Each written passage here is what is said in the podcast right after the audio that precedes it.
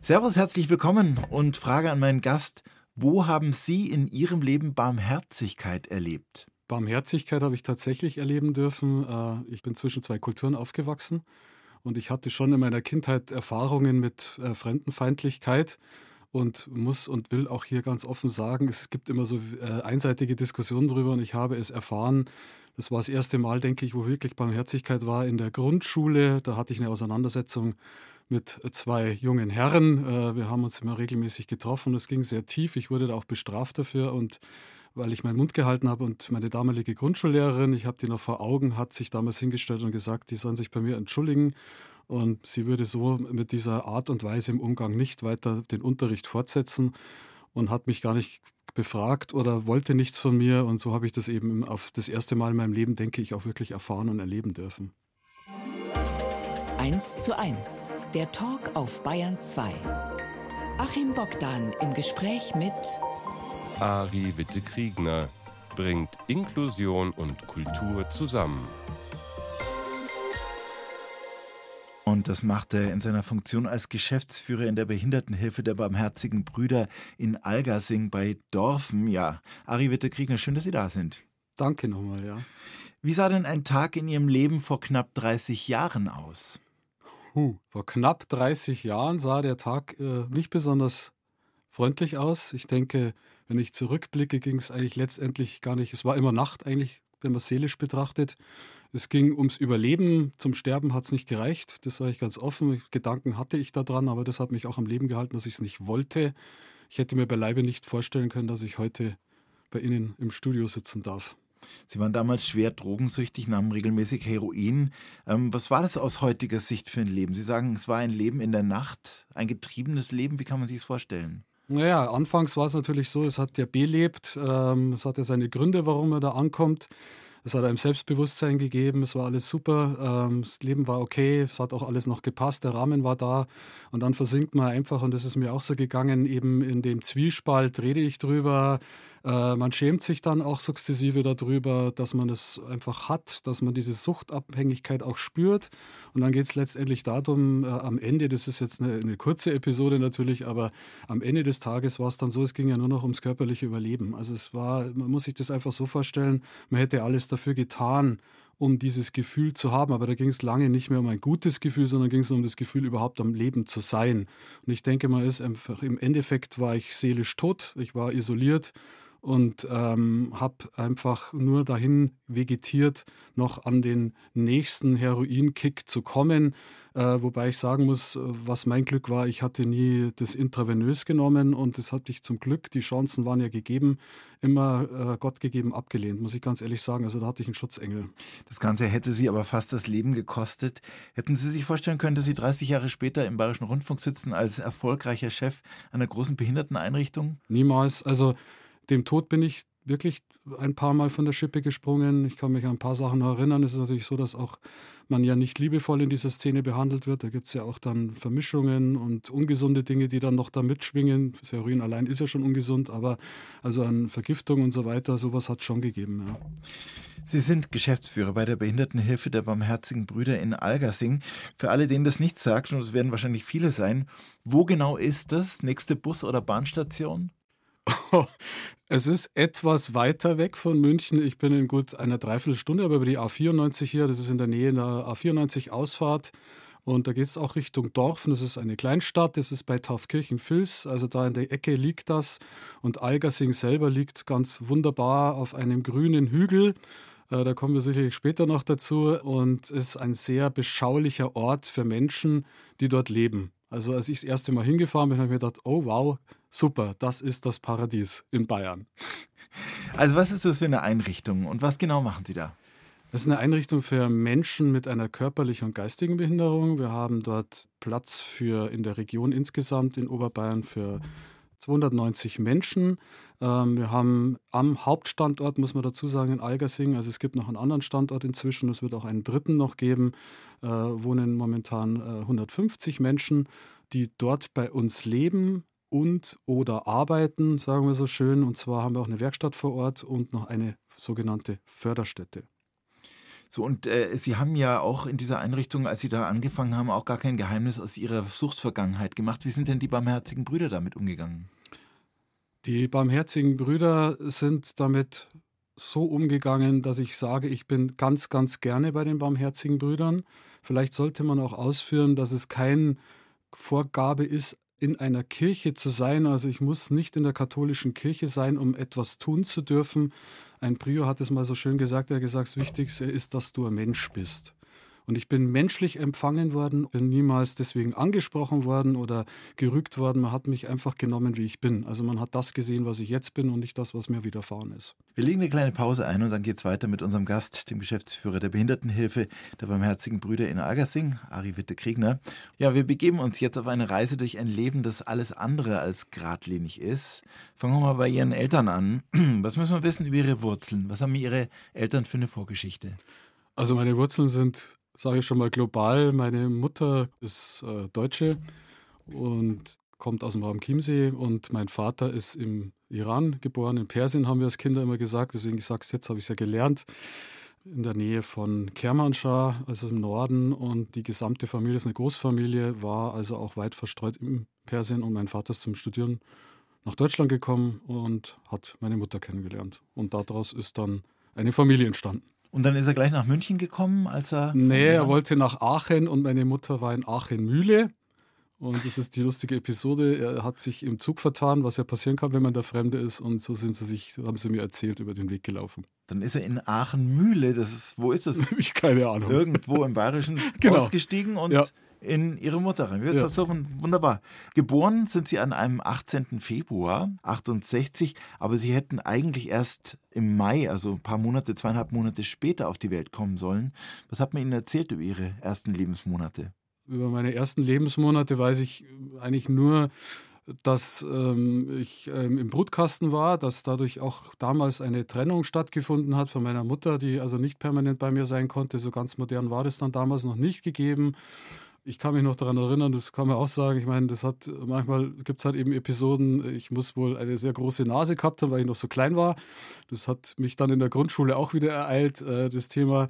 Ansonsten glaube ich, also bei mir hängen geblieben ist der Lebenswille. Also ich wollte anscheinend leben, das ist für später auch nochmal wichtig auf meinem Lebensweg gewesen. Und ähm, ja, ja, ich wollte anscheinend auch ins Leben hinein, ne? weil sonst wäre ich auch nicht so früh reinmarschiert. Ansonsten äh, hatte ich jetzt keine körperlichen Leiden oder sowas. Also ich hatte jetzt nichts Schlimmes, habe ich nicht gehört. Und wo setzen die ersten Erinnerungen ein? meine ersten Erinnerungen, das ist ganz interessant, setzen eigentlich bei mir ein in der Warngauer Straße in der Auseinandersetzung um ein Catcar, das ich sehr geliebt habe im Innenhof. Und das hat mein älterer Junge immer weggenommen und ich habe zu Hause immer Ärger bekommen, weil ich den nur gefragt habe, warum er das tut und mich sonst nicht gewehrt habe. Das war so eine der ersten Erinnerungen. Dann kann ich mich noch erinnern an die Wege, die verschneiten Straßen, wenn man dann der Silberhornstraße entlang gelaufen ist. Das habe ich auch noch so ein bisschen im Kopf. Und dann kommt eigentlich sehr schnell viele Erinnerungen dann, äh, als wir in den Iran umgezogen sind. Da erinnere ich mich noch an den Duft. Äh, das ist he heute auch an den Tankstellen noch so, an dieses äh, Erdgas, das in Teheran ja in der Luft hing und äh, ich kann mich noch an diese Kuppel erinnern, die ich gesehen habe. Es war eine Moschee, das wusste ich natürlich damals noch nicht. Aber an solche Dinge kann ich mich erinnern und auch, dass ich auf dem Schoß meiner Großmutter gesessen bin und äh, Joghurt mit Reis gegessen habe, das weiß ich auch noch. Und warum sind Ihre Eltern nochmal zurückgegangen oder beziehungsweise Ihr Vater zurückgegangen in den Iran? Also wie es zu all dem gekommen ist, muss ich ganz ehrlich sagen, da bin ich zu klein gewesen und da weiß ich auch bis heute nicht so wirklich. Es war irgendwann der Wunsch anscheinend, dass wir übersiedeln. Mein Vater hätte dort Arbeit gehabt. Für mich als Erstgeborenen, ich habe ja noch zwei Geschwister, war das durchaus lukrativ, sage ich mal. Wir haben ja da unten sehr, sehr gut gelebt, weil die Familie meines Vaters, eine sehr große angesehene Familie, ist oder damals war. Es hat sich auch viel geändert. Äh, sie sind auch gemeinsam mit Amerikanern aufgewachsen, waren also sehr westlich orientiert. Und ich kann mich eben noch erinnern, wie ich durch die Straßen gelaufen bin, von einem Haus zum anderen und einen Onkel besucht habe und riesen Wassermelonen essen konnte. Das Einzige, was ein äh, bisschen schwierig war, ich hatte äh, immer bei der großen Hitze immer Nasenbluten bekommen. Und mittags konntest du halt nicht rausgehen, weil da halt brutal heiß war. Aber es war einfach eine große Freiheit, die ich auch sehr mitgenommen habe. Und ich denke, das war ein Entschluss, dahin zu gehen, aber es gab dann anscheinend auch eine Episode, die nicht gut war, äh, weil dann der Beschluss auch gefasst wurde, dass wir wieder zurückgehen. Wir hatten vorher schon ein paar Reisen unternommen dahin, aber äh, ich war einfach zu klein, da war ich fünf, sechs Jahre alt. Sind Sie denn auch zweisprachig dann groß geworden? Das ist mir nicht beschieden, leider. Das bereue ich sehr, weil meine Mutter ist Lehrerin und sie hat damals eben auch der Wissenschaft folgend wohl beschlossen, dass wir deutschsprachig aufwachsen sollen, um in der Schule mitzukommen. Im Übrigen habe ich einen deutschen Einser gehabt. Also Sie sind dann wieder zurück nach Deutschland gekommen, nach München. Mhm. Ähm, Ihr Vater ist nachgekommen. Sie haben mal in einem Interview gesagt, mit ihm kamen die Probleme. Äh, das ist jetzt so nicht ganz richtig. Also mich hat da ein Ereignis ereilt, das mich anscheinend sehr tief getroffen hat, auch die ganze Familie erschüttert hat. Als wir ausreisen wollten, ist es tatsächlich so gewesen, dass mein Vater nicht ausreisen durfte. Der wurde zurückgehalten. Der Savak hat da wohl seine Finger im Spiel gehabt. Ich weiß nicht genau, worum es da gegangen ist. Äh, Im Nachhinein ist mir mal erzählt worden, es ging um einen äh, Stempel, der nicht lesbar war, um ausreisen zu dürfen. Aber wir wissen ja alle, dass da auch ein Regime am Werk ist. Und äh, wir sind praktisch weggegangen nach München zurück, ohne zu wissen, ob ich meinen Vater jemals wiedersehe. In der Erinnerung erzählen mir viele, dass wir vorher eine sehr innige Beziehung hatten. Und ich denke, wir haben uns beide sehr verändert gehabt, äh, als er plötzlich wieder vor der Tür stand. Also ich war sicherlich in meinen jungen Jahren ja völlig überrascht und von der Rolle. Ich kann mich nur erinnern, dass die ganze Familie den ganzen Tag geweint hat. Ich kann mich an dieses Weihnachten erinnern, das duster war. Ich kann mich daran erinnern, dass ich da, wir haben auf so Hollywood Club liegen geschlafen, weil wir natürlich erst wieder angekommen waren. Es gab schon Freunde, die auch geholfen haben meiner Mutter. Aber ich weiß, dass es eine unheimlich traurige Zeit war. Und als mein Vater zurückgekommen und ich mit ihm kam, vielleicht auch etwas, was ich nicht weiß, was er erlebt hat. Auf alle Fälle haben wir nicht mehr seit dieser Zeit auch nicht mehr zusammengefunden. Es wurde dann auch alles sehr streng und ich sage halt, da habe ich halt auch ein paar Sachen mitgenommen, die sicherlich ich mit mir selber ausgemacht habe. Die müssen auch nicht breit gedreht werden in der Öffentlichkeit. Äh, aber es war einfach zwischen uns beiden dann auf lange Sicht irgendwie hat kein Weg mehr zusammengeführt. Sie haben schon zu Beginn der Sendung erzählt, Sie haben auch Diskriminierung erlebt, weil Sie hier als iranisches Kind aufgefasst wurden, angesehen wurden. Erzählen Sie mal ganz unverhohlen, es ging halt in der Grundschule los, da kann ich mich noch erinnern, du Kanacke, Kartoffelnase und so weiter. Ähm, ich habe da relativ viel eingesteckt. Ich habe über sowas zu Hause auch mal nicht gesprochen. Das ist so der große Vorwurf meiner Eltern auch immer gewesen. Ich habe meinen Mund nicht aufgekriegt. Deswegen finde ich es ganz interessant, dass ich jetzt beim Radio sitze und reden kann.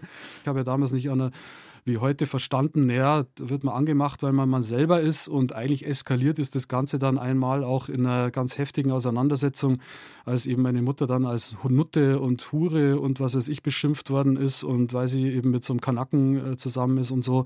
Und da habe ich dann angefangen, das erste Mal, muss ich zugeben, habe ich dann zugeschlagen und das war auch dieses Ereignis, was ich vorher erzählt habe mit der Barmherzigkeit ich habe mich da das erste Mal richtig gewehrt äh, gegen Jungs, die ganz normal wahrscheinlich mich da halt gepiesackt haben.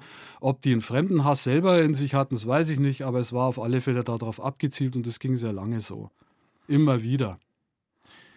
Und sozusagen, wie ging die Geschichte dann weiter für sich? Haben Sie dann eine Art gefunden, damit umzugehen? Haben Sie es ignoriert? Haben Sie sich gewehrt?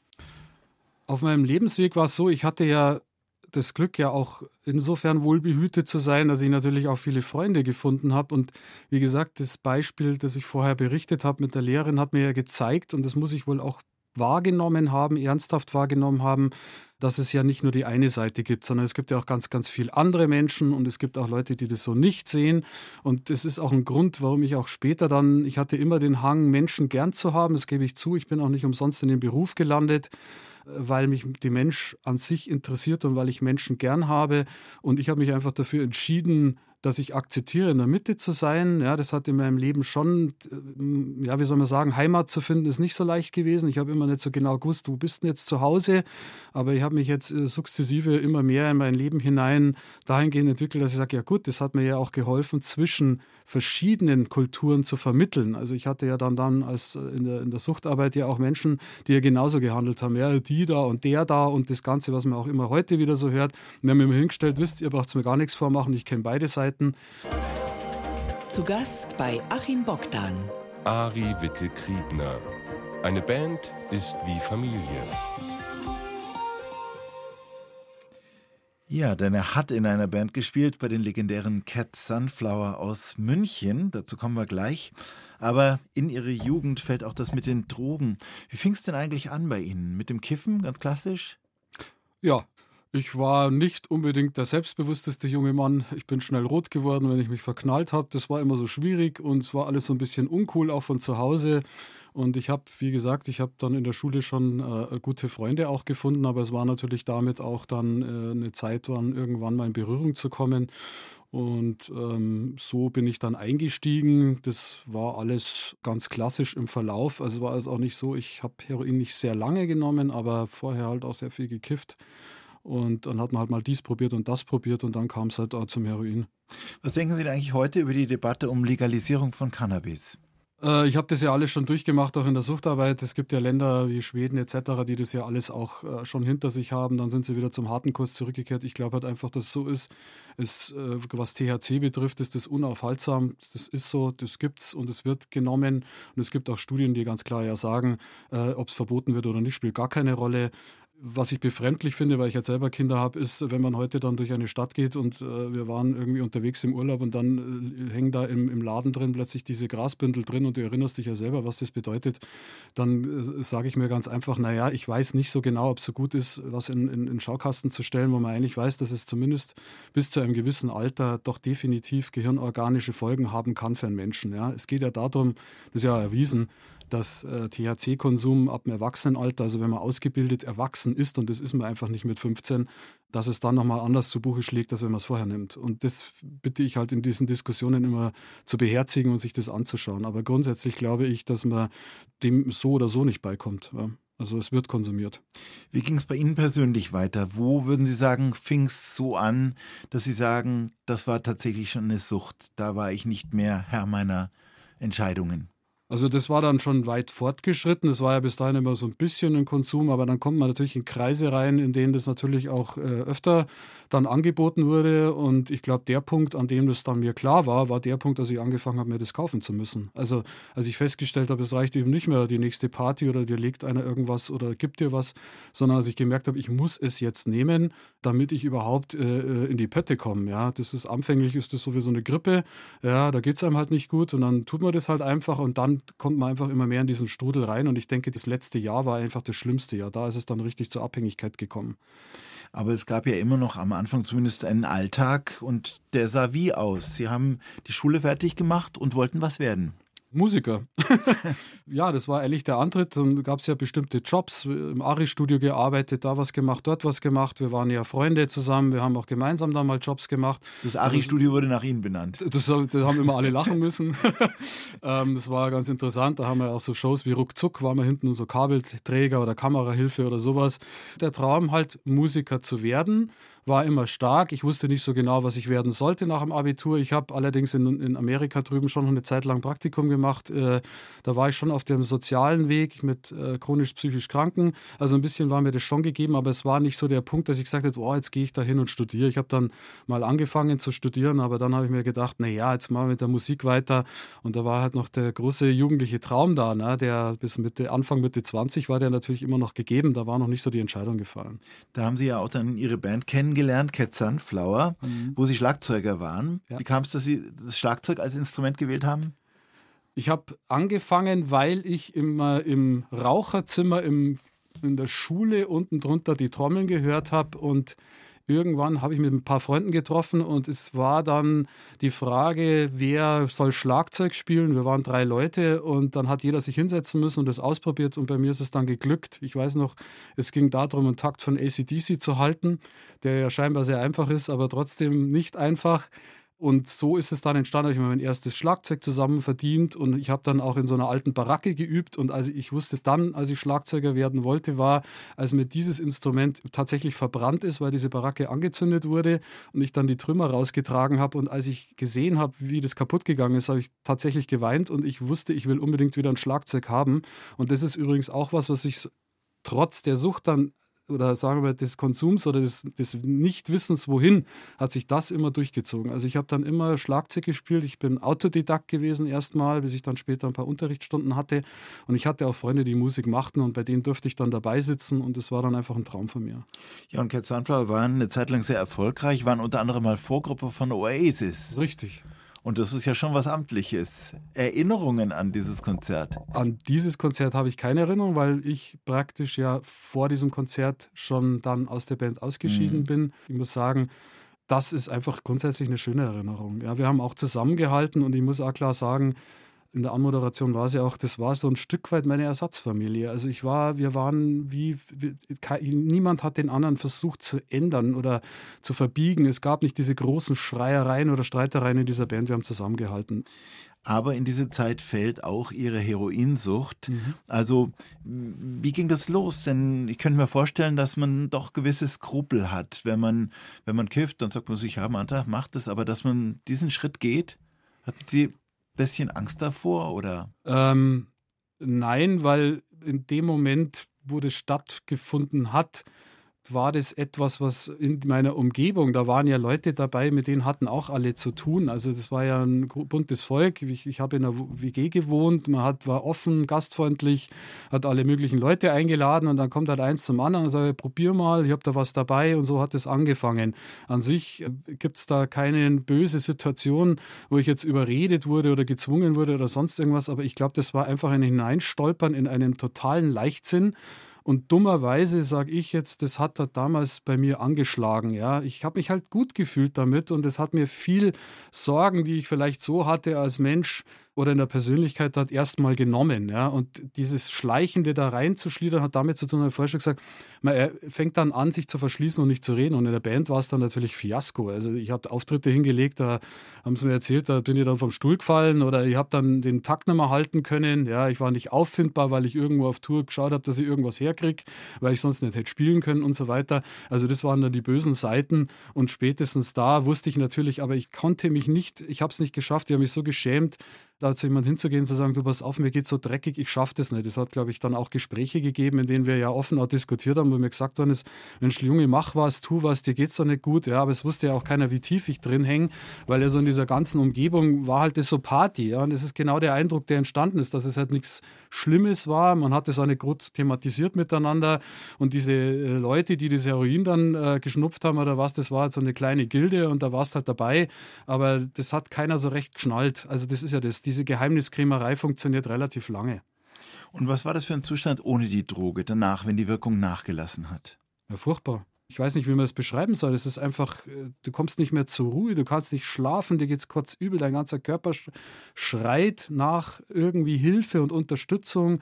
Du bist einfach ein Häufchen Dreck, ganz einfach. Du hast alles, was dich ausgezeichnet hat, hast du ehrlich an den Nagel gehängt. Und das ist nicht okay. Ja? Also man gibt sich da schon selber auf. Ja? Und ich sage auch immer, es ist niemand schuld, das möchte ich ja klar sagen. Gewählt den Weg, den habe ich selber, egal welche Auslöser da in einem Leben eine Rolle spielen, aber es ist meine Schuld gewesen, meine Verantwortung und die habe ich damals nicht übernommen.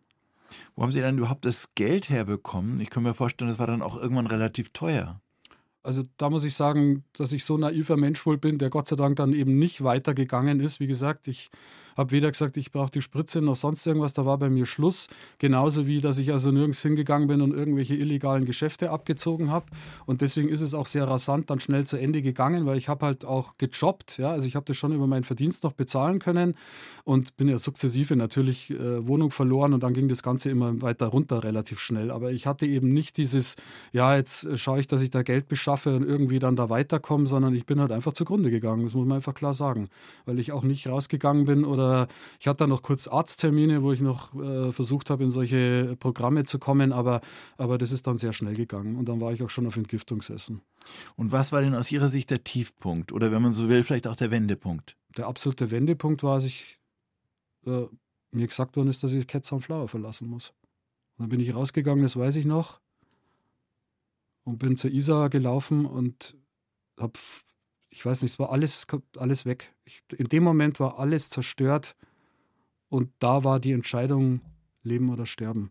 Ich wollte mich da wegmachen, ich hatte noch was in der Tasche. Da war ich so dabei, eben zu sagen, jetzt machst Schluss, macht eh keinen Sinn mehr.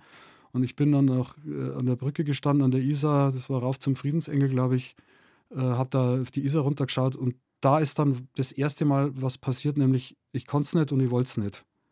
Bin aber dann halt in mein Loch gekrochen, dann ging es noch eine Zeit lang weiter, aber das war der Wendepunkt. Bayern 2 mit 1 zu 1 der Talk mit Achim Bogdan und meinem Gast Ari Witte Kriegner, Geschäftsführer in der Behindertenhilfe der Barmherzigen Brüder und, wir haben es gerade gehört, in seinem früheren Leben heroinabhängig. Jetzt haben Sie gerade von einem Wendepunkt erzählt und mm, im Grunde genommen ist es ja so, dass man auf sowas nicht alleine rauskommt. Wer hat Ihnen geholfen? Es war insofern, der erste Knick war ja der Verlust der Familie, sage ich jetzt wirklich nochmal, der, der Band, Band mhm. der Freunde, der Herzensmenschen.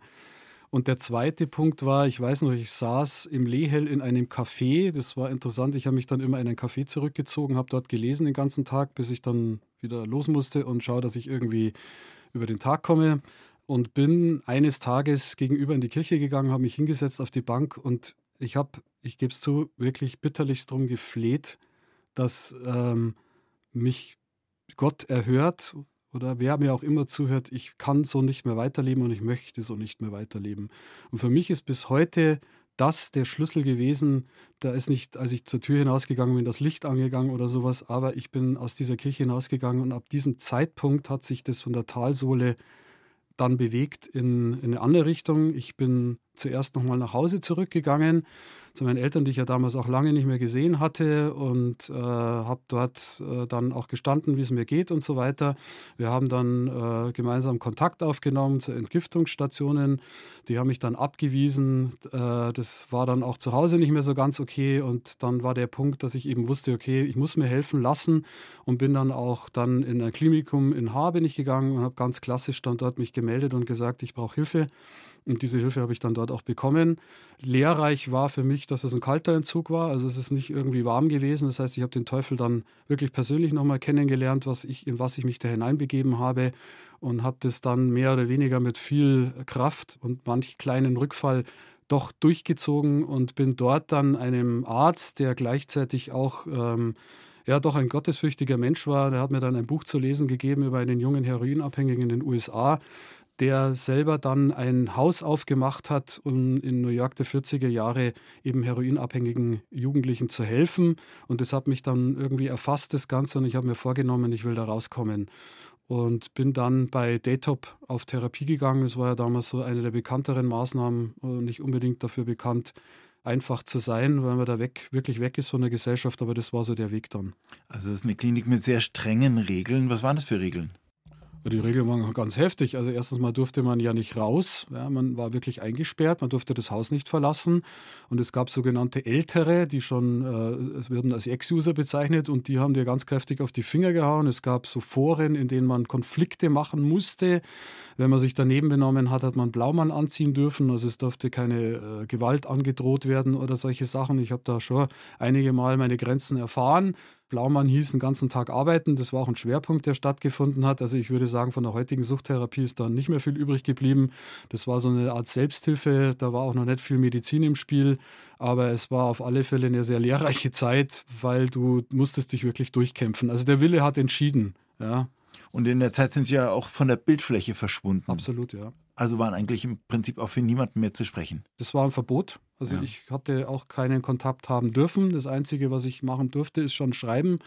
Und ich habe damals dann an die Band, äh, an meine besten Freunde und Freundin äh, geschrieben und habe damals einen Brief geschrieben, das hätte ich nie für möglich gehalten, aber das hat ja das Leben dann gespielt. Habe geschrieben, wenn ich etwas wirklich bereue, ist es, dass ich den Stuhl als Schlagzeuger gerne wieder im Kreise aller wieder zurück hätte. Das ist das, was ich am meisten bereue. Und den habe ich dann abgeschickt, aber wir haben uns nicht gesehen, nicht gesprochen, gar nichts. Das war auch mit, mit der Familie, gab es Familiengespräch, aber du warst wirklich weg vom Fenster. Aber Sie haben es tatsächlich geschafft und das ist bei einer, glaube ich, Rückfallquote von 80 bis 90 Prozent ja. bei Heroin wirklich beachtlich. Ähm, und in diesem neuen Leben, das Sie dann für sich gewonnen haben, sind Sie ja tatsächlich dann auch in die Drogenberatung gegangen. Das heißt, haben anderen geholfen. Wie ist das abgelaufen? Also das ist so gelaufen, ich habe dann einen Job übernommen in so einer äh, Kommunikationsfirma, das war so Richtung IT, das lief auch ganz gut an, da hätte ich auch bleiben können. Vorher habe ich noch in einem CD-Laden gearbeitet, da habe ich aber gekündigt, weil der dann ständig bekifft war und das war mir dann doch alles zu heiß. Ja. Also da wollte ich nicht wieder anfangen damit, wobei das für mich kein Problem mehr war. Ich hatte die Schnauze bis oben hin voll, ähm, habe da dort gejobbt und dann gab es in der Klinik, wo ich tätig war, eben das Angebot, Nachtdienst zu machen. Ja. Und so bin ich dann eingestiegen und dann gab es so eine Art Sozialbetreuer, heißt es heute damals, damals hieß das Ex-User-Stelle, die ist mir dann offeriert worden und ich war sehr, anscheinend sehr gut im Umgang mit Menschen. Es war etwas, was mir gelegen ist. Also das war jetzt nicht nur, dass ich sage, ja, ich war stolz drauf, äh, ich bin's. Das ist nämlich ein Punkt, den möchte ich ja schon offen sagen. Also dieses, ja, du hast es geschafft und so weiter, ja, ich habe es mir selber versaut und es ist jetzt nichts Großartiges dran, dass ich als ehemaliger dann da Leute begleite. Da gab es schon einige, die haben einen anderen Höhenflug gehabt und das fand ich schon immer schrecklich und ich bin auch froh, dass ich diese Fachlichkeit rausgebildet habe und habe dann studieren angefangen und habe dann äh, nebenbei mich dann dazu auch befähigt, diese Arbeit zu machen und bin dann letztendlich dann in einer Jugendeinrichtung tätig gewesen, habe dann Jugendhilfebereich mitgestalten dürfen und später dann in einer Erwachseneneinrichtung in der Drogenhilfe auch als Leiter, was heute eben nicht mehr möglich ist. Damals habe ich das mit meiner Ärztin zusammen machen dürfen und so ist dann so die Reputation gewachsen in dem Bereich. Was waren denn aus Ihrer Sicht besonders schöne Momente in dieser Arbeit? Also die schönsten Momente waren, ich kann mich noch an einen Jungen erinnern, der kam wirklich mit dem Strohhut vom Feld reingelatscht, der Schelko, der ist, glaube ich, Deutsch-Russe. Und alle haben den ausgelacht, der war schwer abhängig. Alle haben gesagt, der schafft es niemals, der kann niemals clean werden, der ist ja so belämmert und so gestört. Und der Junge hat es geschafft. Und das sind diese Geschenke gewesen, diese Gesichter und die jungen Gesichter zu sehen. Ich habe heute noch äh, Anrufe, ja, mir geht's gut, wollte da bloß sagen, ah, ich habe ein Kind gekriegt und so weiter. Natürlich melden sich auch heute aus der Zeit noch Leute, die sagen, kannst du mir helfen, mir geht's immer noch nicht gut. Das ist, glaube ich, auch der, der größte Moment für mich immer gewesen, zu sagen, Mensch, das macht alles Sinn, das tut gut, äh, Menschen in der Not zu helfen. Und wie sind Sie in Algasing gelandet, in Ihrem jetzigen Beruf? Das ist auch eine interessante Geschichte. Ich hatte ja in der Suchthilfe gearbeitet. Ich denke, ich sage es mal heute so, das ist auch ein Stück weit Fügung gewesen. Es war wohl auch die Zeit reif, mal auch damit abzuschließen und zu sagen, Mensch, jetzt hast du da deinen Dienst getan.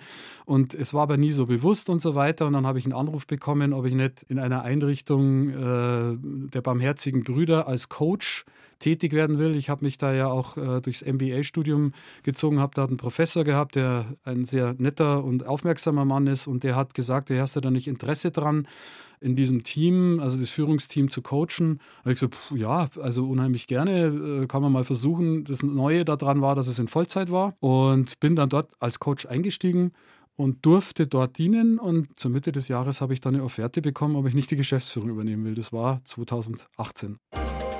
Eine Stunde, zwei Menschen im Gespräch auf Bayern 2. Achim Bogdan trifft Ari Witte-Kriegner. Eine Sekunde verändert alles. Ja, was bedeutet das im Falle Ihres Lebens, Ari Witte-Kriegner? Welche Sekunde wäre denn das? Äh, ich kann mich erinnern, dass ich das einmal im Rahmen einer therapeutischen Sitzung immer wieder gebracht habe. Wir Menschen stehen jeden Tag vor Entscheidungen. Und mir ist klar geworden durch meinen Lebensverlauf, dass ich das in der Hand habe, dass ich das in der Hand habe, was mir in meiner Jugend, glaube ich, nicht so bewusst war. Und ich kann in dieser Sekunde entscheiden, etwas Gutes zu tun. Ich kann in dieser Sekunde aber genauso entscheiden, etwas nicht Gutes zu tun, etwas Schädliches zu tun. Und ich denke, das ist für mich ein Lebenskredo. Das ist der eine Punkt. Und der andere ist, ich kann mich in jeder Sekunde auch entscheiden, wenn ich unten bin, wieder aufzustehen. Also es gibt nicht dieses Aufgeben müssen. Man muss nicht aufgeben. Man kann sich immer wieder fürs Leben entscheiden. Jetzt haben wir gerade Musik gehört von Ami Warning, einer jungen Sängerin aus München. Mm, und die ist schon aufgetreten bei Ihnen in Algersing und das hat einen größeren Kontext. Erklären Sie es uns mal. Das finde ich schön, dass wir jetzt darauf kommen. Deswegen sitze ich auch gerne hier. Es ist so, wir haben gemeinsam mit Menschen, die ich sehr gern habe und anderen Beteiligten die Idee entwickelt, zu sagen, was bedeutet Inklusion und wie können wir Inklusion überhaupt voranbringen? Also ganz grundsätzlich ist es ja so, wir sind verpflichtet durch das Bundesteilhabegesetz, uns ja dahingehend zu verändern, dass wir uns öffnen in diesen Einrichtungen. Ich habe vorher von einem grünen Hügel gesprochen. Das ist ja alles so betrieben gewesen, dass solche Einrichtungen eher auch abgeschieden für sich waren und den Menschen mit Behinderung eben diese Inklusion zu ermöglichen. Und ich habe mir dann gedacht, oder wir haben uns dann auch überlegt gemeinsam, wie geschieht denn eigentlich sowas? Wie, wie können Menschen denn zusammenkommen? Wie geschieht es denn im normalen Leben? Im normalen Leben geschieht die Begegnung meistens bei Kulturveranstaltungen, Musik, Lesungen, Ausstellungen. Lass uns Leute einladen, bei uns zu Gast zu sein. Gastfreundschaft spielt bei den Barmherzigen Brüdern bei uns eine sehr, sehr große Rolle. Und das ist, finde ich, auch sehr schön und bedeutet auch mehr als nur einen Kaffee auf den Tisch stellen. Und haben eingeladen zu sagen, kommt, lernt euch mal kennen und habt miteinander Berührung. Und natürlich durch den Lebensweg, den ich hatte und äh, auch durch die Freundschaft zum Herrn Huber war natürlich klar, okay, lass uns da mal rangehen und wer bringt da was mit? Und ich hatte den Raum und der Huber hatte die Kontakte. Und gesagt, also es laden also die Gary doch mal Huber, ein. ihr Gary ehemaliger. Bandkollege aus Sunflower. genau. Mhm. Und haben dann eben überlegt, wie kann man sowas gestalten und haben gesagt, ja, dann lass uns doch mal einfach riskieren, Einladungen auszusprechen und Konzerte zu veranstalten. Und haben gesagt, wir gehen noch einen Schritt weiter. Wir wollen nicht selber das für die Menschen mit Behinderung veranstalten ja, und sagen, hallo, da könnt ihr mal vorbeikommen und die anschauen und kennenlernen, sondern wir haben gesagt, sie werden daran mitarbeiten und das tun sie auch. Also sie sind an all diesen Prozessen, die mit diesem Tag oder diesem Abend dann zu tun haben, absolut beteiligt und arbeiten da ehrenamtlich mit. Künstlerbegleitung, Service im. Café, an der Kasse, auch äh, wenn wir in die, in, nach Dorfen fahren oder in der Umgebung Plakate auszuteilen oder Flyer zu verteilen, auch dafür Werbung zu machen. In all diesen Dingen sind sie beteiligt und zwar mit Begeisterung. Und um das auch noch einzuordnen, was für Künstler denn inzwischen schon äh, dort gespielt haben oder spielen werden? Claudia Korik ist wohl mit einer der bekanntesten, die zu Gast bei uns war, die im Übrigen auch eine persönliche Beziehung auch zu diesem Ort hat. Das wusste ich vorher auch nicht. Es gibt also mehr Menschen, die mit Menschen mit Behinderung zu tun haben, als wir manchmal glauben im, im näheren Umfeld. Unser guter Konstantin Wecker, den ich sehr verehre, hat uns schon zugesagt zu kommen und Schmidtbauer wird auch kommen. Also ein sehr namhaftes Programm, das Sie da inzwischen auf die Beine gestellt haben, sehr verdienstvoll. Ähm, und mit welchem Echo, mit welchen Reaktionen auch von den Menschen mit Behinderung? Die Menschen mit Behinderung fragen jetzt schon, äh, ja, wann ist denn wieder, wann geht jetzt wieder was, wie, wie, wie geht es jetzt weiter, wann, wann kommt denn da wieder? Und es geht ja uns darum, eine Plattform zu schaffen der Begegnung. Das heißt, der Künstler kommt, es kommen Menschen, die wollen den sehen, die kaufen sich eine Karte. Manche Veranstaltungen haben wir gegen äh, Spende gemacht, um einfach diese Begegnung nicht nur mit den KünstlerInnen zu schaffen. Im Übrigen möchte ich nicht unerwähnt lassen, dass wir auch äh, Podiumsdiskussionen hatten, wo wir ja KünstlerInnen eingeladen haben, die selber aktiv auch in der Behindertenhilfe sozusagen tätig sind. Wie die nächsten Schritte sein werden, müssen wir uns anschauen. Wir haben auch nicht ohne Grenzen finanzielle Mittel. Also ich kann auch hier ein bisschen äh, offen sagen, es wäre natürlich auch schön, Gönner zu finden, die uns da wesentlich mehr Unterstützung zukommen lassen würden. Aber eigentlich hat sich auch so ein bisschen ein Kreis geschlossen, wenn Sie vorher erzählt haben, Ihr Traumberuf als Jugendlicher war Musiker. Jetzt haben Sie Bands, die Sie zu sich holen nach Algersing, zu den Barmherzigen Brüdern. Da schließt sich natürlich ein äh, Kreis und es freut mich natürlich auch, dass wir Menschen wie Malva oder Paul Kowol und so weiter schon begrüßen durften. Das sind ja junge Nachwuchskünstler, die meiner Meinung nach sehr erfolgreich werden werden und die kennenzulernen und selber wieder zu erleben, was das für ein schönes Arbeiten ist. Auch dieser Kreis der Künstler, der auch in der Pandemie ja sehr gelitten hat. Jetzt haben wir in dieser Stunde gehört, dass es ein sehr dramatisches Leben eigentlich ist, das Sie geführt haben, das gewissermaßen auch so ein Happy End genommen hat. Wo sehen Sie den tieferen Sinn hinter all dem, was in Ihrem Leben passiert ist? Der tiefste Sinn ist, und deswegen bin ich gut bei den barmherzigen Brüdern aufgehoben und ich bin dankbar, dass sie mich meinen Job machen lassen und dass ich da dienen darf, ist, dass ich den Mut gefunden habe, über mein langes Leben mir zuzugestehen, dass ich Menschen, die in Not sind, gerne helfen möchte, auch wenn das manche für naiv halten. Ich selbst sehe da ganz einen großen Sinn drin. Das ist, glaube ich, auch mein Lebenszweck, das tun zu dürfen, weil mir ist es geglückt, mit Hilfe anderer auszusteigen. Und ich glaube, das Beste im Leben ist zu schenken und zu geben und nicht zu nehmen. Und das trägt mich auch. Das nimmt sehr viel Zeit in Anspruch. Ich kann auch nur alle meine Freunde um Verzeihung bitten, dass ich sehr, sehr viel arbeite. Aber ich tue es eben, weil es mehr ist, als nur da zu arbeiten und Geld zu verdienen, sondern das Geschenk ist zu sehen, dass Menschen da sind, die das dankbar annehmen. Und vielleicht am Rande noch, was mich sehr, sehr beeindruckt, ist wieder bei den Barmherzigen Brüdern dieses Bild des Begleitens und nicht des Führens. Also unsere Haltung ist, den Menschen dahin zu begleiten, wo er hin möchte. Und das finde ich ein ganz, ganz tolles Ding. Und mein Leben war davon nicht immer geprägt, sondern ich habe auch viel Widerstand erfahren. Ich wollte in eine Richtung gehen, die als ich jung war, die äh, mir auch untersagt worden ist. Das hat vielleicht auch zu Kollisionen in der Familie geführt, ja. Und ich sehe das heute als einen ganz, ganz wichtigen Aspekt, dass der Mensch immer noch freiheitlich selber entscheidet, was er tun will und wo er hin möchte. Das war eins zu eins der Talk auf Bayern 2. Bei uns zu Besuch war heute Ari Witte Kriegner, Geschäftsführer in der Behindertenhilfe der Barmherzigen Brüder in Algersing bei Dorfen im Osten Münchens. Herzlichen Dank für den Besuch und alles Gute. Ich danke recht herzlich.